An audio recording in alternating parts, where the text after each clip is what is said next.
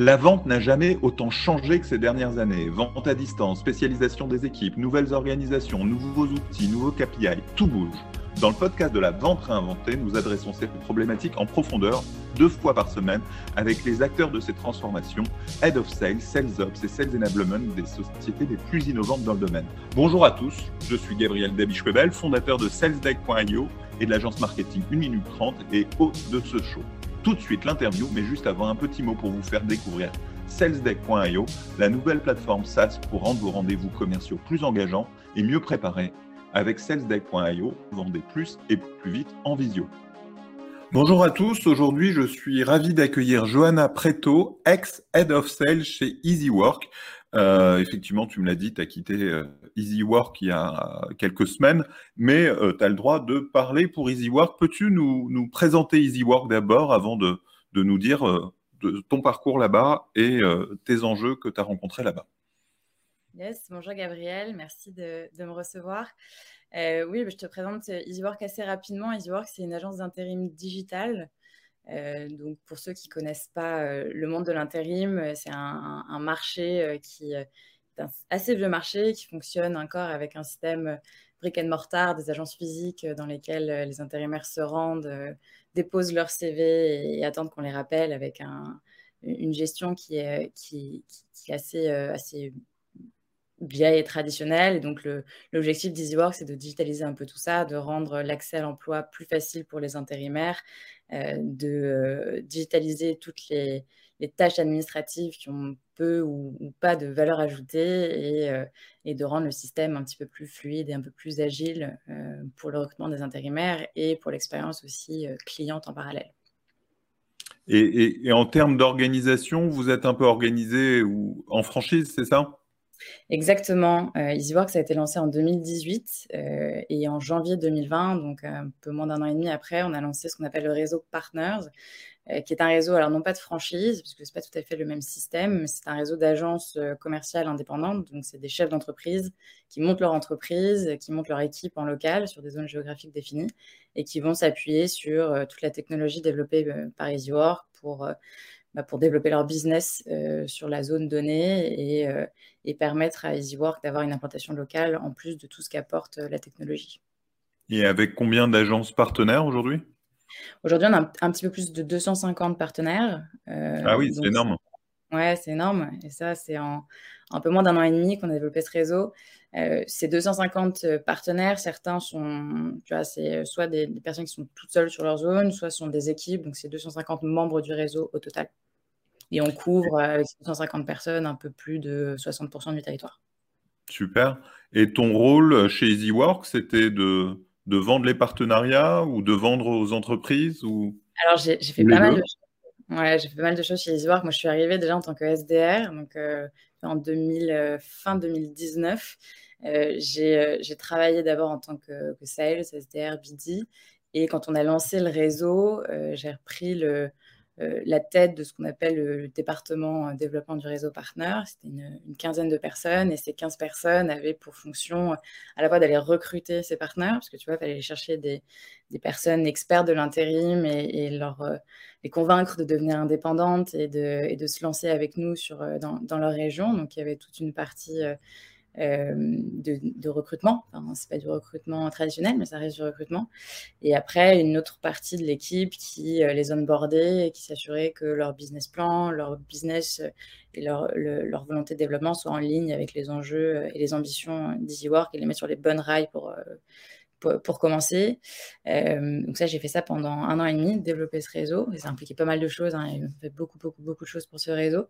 Et après, euh, mes derniers mois chez EasyWork, je me suis occupée des équipes sales. Donc j'ai repris euh, les équipes SDR, BD et appel d'offres, parce qu'on travaille énormément par appel d'offres et un certain nombre aussi de, projets transverses.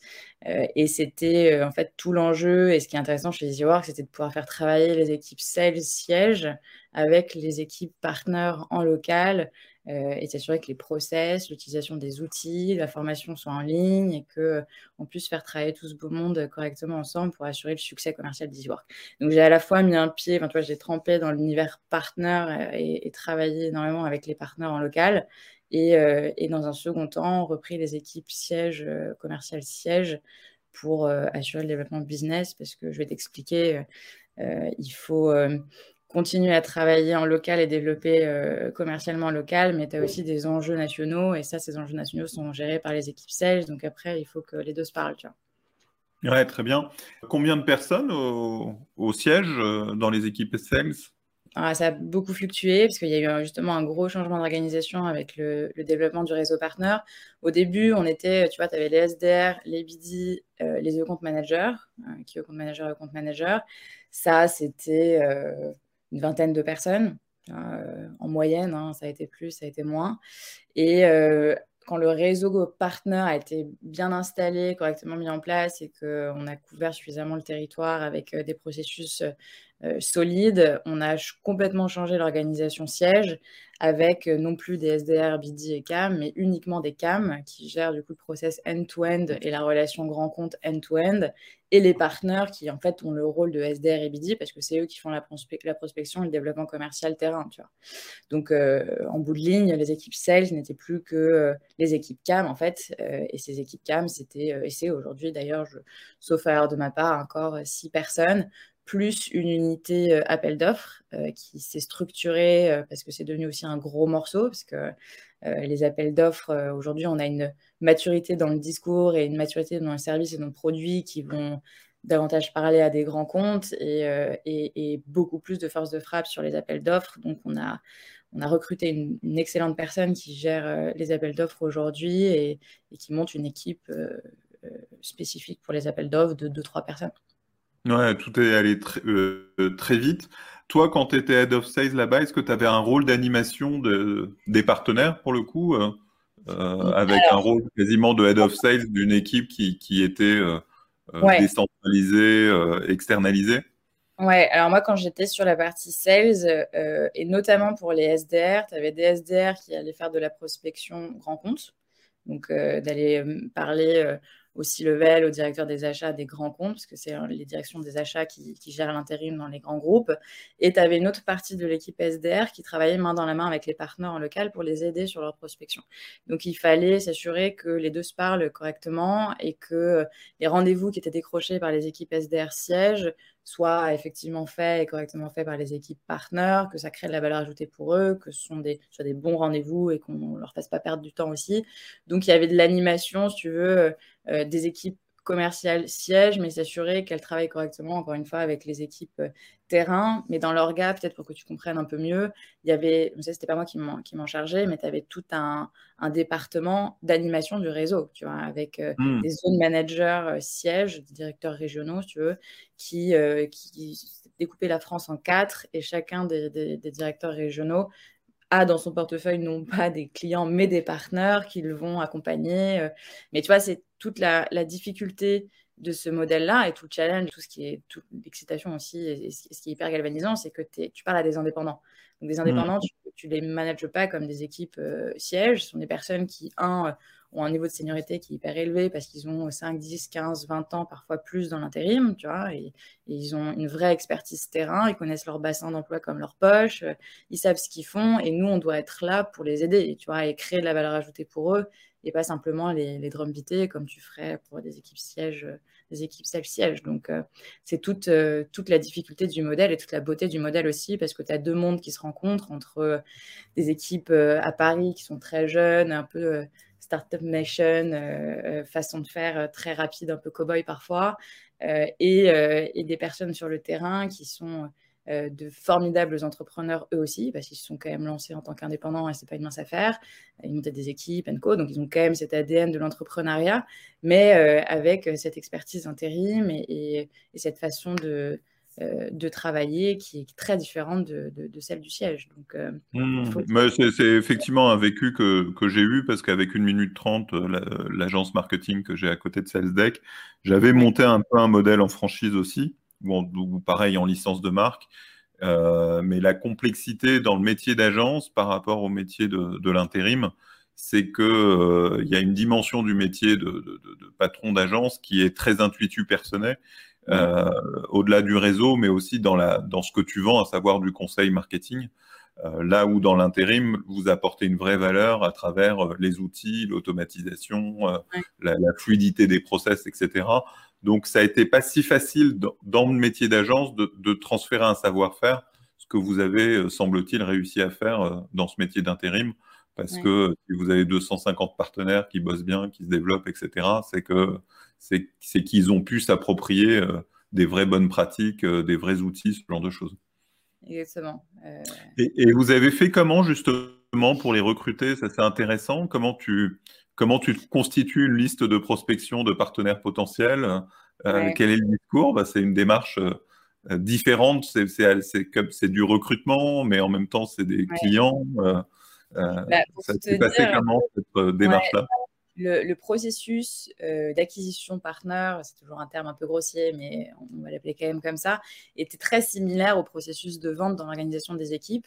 et je pense que c'est parce que j'ai commencé en tant que sales chez EasyWork, donc j'ai un peu répliqué dans le département développement du réseau euh, ce que j'ai ce que j'avais appris en tant que sales. Donc on avait, euh, tu vois, sur la partie recrutement en tout cas, des sourceurs qui étaient un peu comme des SDR, donc qui avaient pour objectif de décrocher des rendez-vous, des premiers rendez-vous avec des partenaires, et après des responsables d'acquisition qui ressemblaient aussi très sensiblement à des business développeurs, sauf qu'ils ne vendaient pas un client, mais ils vendaient un projet de vie, ce qui est un, peu plus, euh, ce qui est pas plus difficile, mais c'est très différent, les enjeux sont très différents. Mais le discours, le pitch qu'on avait était très très similaire au pitch commercial, tu vois, parce qu'il fallait convaincre ces personnes qui étaient des, anciens responsables d'agences, d'agences traditionnelles, qui connaissaient pas nécessairement euh, l'intérim digital, qui connaissaient pas nécessairement ce modèle, que c'est quelque chose qui fonctionne et qu'en travaillant avec nous, ils vont être successful eux aussi et pouvoir développer un business hyper intéressant euh, sur leur terrain, tu vois. Donc, euh, le, le, modèle et le pitch étaient assez similaires et notre manière de prospecter était du coup assez similaire aussi à celle des équipes SDR Sales, mais on passait euh, essentiellement par LinkedIn. Tu vois, on avait identifié un univers de personnes à contacter. On avait euh, sizé un peu cet univers-là en se disant, voilà, on, cherche des personnes qui ont euh, tant d'années d'expérience dans euh, tel panel d'agences, parce qu'on considère que ces agences sont de bonnes agences et qu'ils ont les skills pour devenir de bons partenaires. Euh, et, et, on avait identifié des niveaux de partenaires différents, et derrière ces niveaux de partenaires différents, on estimait qu'ils allaient pouvoir couvrir un certain nombre de verticales. Donc le discours était aussi assez changeant, mais la démarche était quand même... C'était des gens qui étaient en poste alors? C'était des gens qui étaient en poste. Alors, on a, euh, je pense que de la même manière, quand tu montes des équipes sales dans, dans, une entreprise, tu changes pas mal euh, d'avis, tu vois, et on, est, et on a eu euh, plusieurs approches. Au début, on s'est dit qu'on allait chercher des personnes qui euh, euh, avaient déjà une expérience d'entrepreneur, pas nécessairement dans le monde de l'intérim. Après, on s'est dit que non, l'expertise d'intérim était hyper importante et donc on allait chercher que des personnes donc en poste ou pas en poste, mais qui récemment n'étaient plus en poste, mais qui avaient une expertise dans une expérience dans le monde de l'intérim. et, et je pense, pendant un an, on a eu, on est allé chercher uniquement des personnes en poste. C'est très très compliqué malgré qu'on était euh, évidemment nous-mêmes convaincus de l'intérêt qu'ils auraient à nous rejoindre, de convaincre quelqu'un qui est en poste, qui est salarié, qui a... Euh, oui, parce que c'est un vrai changement de vie, une prise de risque. Donc il fallait non, seulement les convaincre du modèle, mais aussi les convaincre de se lancer en tant qu'indépendant. Et ça, c'était le vrai, le vrai, vrai gros challenge. Donc ça, ça marchait mieux avec des gens qui n'étaient plus en poste, de ce que j'entends. Bah, figure-toi que même pas. Euh, on a fait un peu un post-mortem, on a fait plusieurs post-mortem pour voir un peu euh, le, le, personnel des, partenaires qu'on avait. Il y avait quand même très peu de personnes qui n'étaient plus en poste quand ils nous ont rejoints. La plupart étaient, étaient encore en poste, mais c'était juste des personnes qui étaient euh, fondamentalement qui, qui, avaient cette petite graine de l'entrepreneuriat qui était déjà en train de pousser dans leur tête et c'était juste le déclic pour se dire ok c'est la chance. Donc il a fallu trouver les bons beaucoup convaincre. Parler à beaucoup de personnes. Beaucoup de personnes. ouais, j'imagine, j'imagine. Mais en tout cas, c'est un superbe succès, euh, un, tel réseau. Et, justement, comment il s'anime? Comment, euh, pour des gens qui, pour le coup, n'étaient pas nécessairement euh, des entrepreneurs, qui ont fait ce pari-là, comment les mobiliser pour faire du démarchage commercial, pour tenir leurs objectifs, pour les, les engager, comme tu disais que c'était quasiment des, des, des SDR mais pour s'assurer euh, qu'ils fassent leur, leur, cadence de la même façon que, que des SDR en interne alors qu'ils sont externes et qu'il n'y a pas de, de, de, relation hiérarchique. Ouais. Alors SDR, c'est une partie de leur fonction. oui, oui, je, bien sûr. Oui, ils avaient cette fonction-là, en effet, ils l'ont toujours. C'est gros, gros, c'était un gros challenge. Euh, il y a toute une partie, avant même qu'ils rentrent à proprement dit dans le réseau, cette espèce de, ce qui était un peu un, triangle des Bermudes pendant longtemps, c'est ils ont signé leur contrat, ils commencent dans X mois ou X semaines, il se passe rien entre les deux, tu vois. Donc, on a voulu euh, déjà réfléchir à comment optimiser ce temps pour préparer le terrain pour eux et donc commencer à créer des listes de prospection pour les aider quand ils arrivent et qu'ils soient pas et qu'ils commencent pas d'une feuille blanche euh, les aider aussi. Alors c'est plus la partie euh, créer leur, leur, entreprise leur structure juridique s'assurer que tout est en place et qu'ils puissent commencer sereinement tu vois. Et ça euh, ça paraît évident maintenant mais ça n'était pas nécessairement au début parce qu'on pensait ah ok ils ont signé ils vont commencer. Il y a la formation aussi je vais en reparler hein, il y a aussi une, une, phase de formation mais encore une fois, je pense que des gens, tu n'as jamais réfléchi à te lancer en tant qu'indépendant, tu n'as pas pensé à tout et arrives, tu as en plus cette charge mentale de euh, j'ai monté mon business, comment je vais faire. Donc déjà, il faut s'assurer que euh, tout ce temps, ce laps de temps qu'il existe avant leur démarrage, qu'on puisse l'optimiser, l'utiliser pour bien préparer le terrain pour eux et s'assurer qu'ils aient plus cette charge mentale-là et qu'ils se disent, OK, je sais par où je vais commencer, j'ai déjà de l'aide d'EasyWork. Donc ça, c'est la, première phase avant même la formation. Après, une fois qu'ils commencent à proprement dit leur premier jour en tant que partenaire, ils ont un mois de formation. Pareil, ça c'est, il faut pas lésigner là-dessus parce que c'est une formation qui est bien faite et qui est bien réussie. Derrière, ça t'économise des, des, heures d'échange de, et de visio pour euh, bien utiliser Salesforce, bien utiliser les outils, parce qu'ils utilisaient quand même les outils EasyWork, et c'est euh, des outils qui avaient été créés au départ pour les équipes sièges, donc des techos, tu vois, des personnes qui savent, qui ont quand même un peu la main, la, main digitale, ce qui n'était pas le, nécessairement le cas des leur avez apporté des outils ah, euh, ah, spécifiques? Il a fallu réadapter côté produits les outils pour les rendre utilisables euh, par des partenaires euh, qui ne euh, connaissent pas nécessairement toutes les. Et c'était des outils métiers et aussi des outils sales? Ouais, tu as les deux. Tu as le plus gros, le plus gros enjeu, c'est l'outil métier, parce que donc le, l'écosystème technologique d'EasyWork, tu as l'application pour les intérimaires sur laquelle ils s'inscrivent. Donc, ça, c'est destiné aux intérimaires avec une user experience pour les intérimaires. Tu as euh, EasyWork Pro, qui est l'outil pour les clients. Euh, sur les... Ils peuvent passer par d'autres canaux d'acquisition, d'autres canaux euh, pour émettre leurs besoins, mais il y a cet outil qui existe. Pareil, user, user experience pour les clients. Et puis, tu as au milieu la console staffing, et c'est ce qu'on utilise pour faire matcher les CV d'intérimaires avec les besoins clients. Cette console staffing, elle permet de faire la préqualification et scoring, donc avec des mots-clés et, un système de matching assez traditionnel de, score. Euh, mais c'est aussi là-dedans que tu vas renseigner toutes les spécificités de la mission euh, de l'intérimaire et, un certain nombre de caractéristiques qui vont te permettre de faire le pricing. tu vois, c'est vraiment l'outil pour faire le recrutement. Et c'est cet outil-là qui n'était pas nécessairement adapté aux partenaires au moment où on a lancé le réseau. Donc il a fallu en termes de produit et de UX le modifier qu'il soit adapté aux partenaires qui vont l'utiliser au quotidien, parce que c'est leur outil, euh, euh, le, plus gros outil qu'ils utilisent au quotidien. Donc il y a cette partie-là, évidemment. Et donc ça, c'est pendant la formation aussi qu'il faut s'assurer que ce soit, soit bien fait. Et après, tu as en effet les outils euh, bah, de sales enablement traditionnels, de prospection, de pitch. on a deux outils principaux. Il y a le, c'est le CRM qu'on utilise aussi pour la prospection, c'était Salesforce en l'occurrence. Euh, si j'ai le droit de donner le nom de Salesforce. Oui, bien sûr. Euh, et, cet outil Salesforce, c'est ce que je te disais un peu au début, c'est un outil qui est utilisé par les équipes sièges et les équipes euh, et doivent être utilisés aussi par les équipes partenaires. Et donc, si les choses ne sont pas suffisamment bien renseignées, tu perds du temps, tu perds de l'information. Donc, euh, c'est aussi un challenge de s'assurer que ça leur crée de la valeur ajoutée. Mais c'est toujours la même problématique. Ce sont des indépendants. Ils font aussi ce qu'ils veulent parce que c'est le principe. C'est déjà compliqué avec des commerciaux en interne de faire remplir le CRM avec les indépendants.